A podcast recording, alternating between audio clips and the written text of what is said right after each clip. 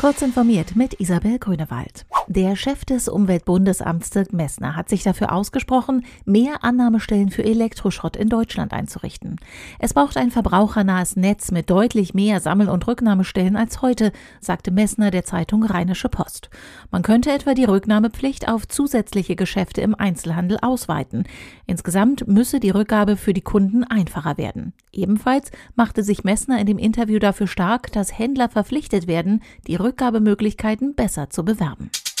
Die Bundesregierung hat Unternehmen vor Betrügern gewarnt, die sich als Vertreter eines imaginären Bundesamts für Krisenschutz und Wirtschaftshilfe oder anderer nicht existierender Bundesbehörden ausgeben. Wie ein Sprecher des Bundesinnenministeriums mitteilte, hat sich das Bundesamt für Sicherheit in der Informationstechnik in den vergangenen Tagen auch mit dem Webauftritt eines fingierten Bundesministeriums zur Abwehr von Kriminalität im Cyberspace beschäftigt. Das BSI geht gegenwärtig davon aus, dass es sich um mögliche Vorbereitungshandlungen für Straftaten wie Betrug oder Phishing handelt, erklärte der Sprecher. Das BSI habe seine Erkenntnisse dazu bereits an die Strafverfolgungsbehörden übergeben. Die Webseiten wurden inzwischen vom Netz genommen.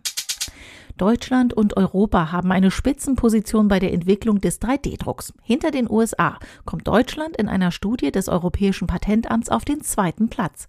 Betrachtet man Europa insgesamt, liegt es mit fast der Hälfte aller Patentanmeldungen sogar auf dem ersten Platz. Besonders viele Patente kamen im Untersuchungszeitraum aus dem Gesundheitssektor, der mit 4018 Anmeldungen den ersten Platz einnimmt. Dahinter folgen der Energiebereich mit 2001 und der Verkehrsbereich mit 961 Anmeldungen. Meldungen.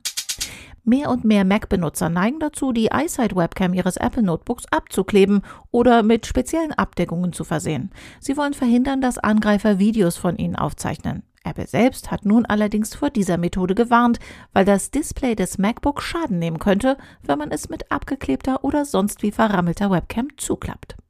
Diese und weitere aktuelle Nachrichten finden Sie ausführlich auf heise.de.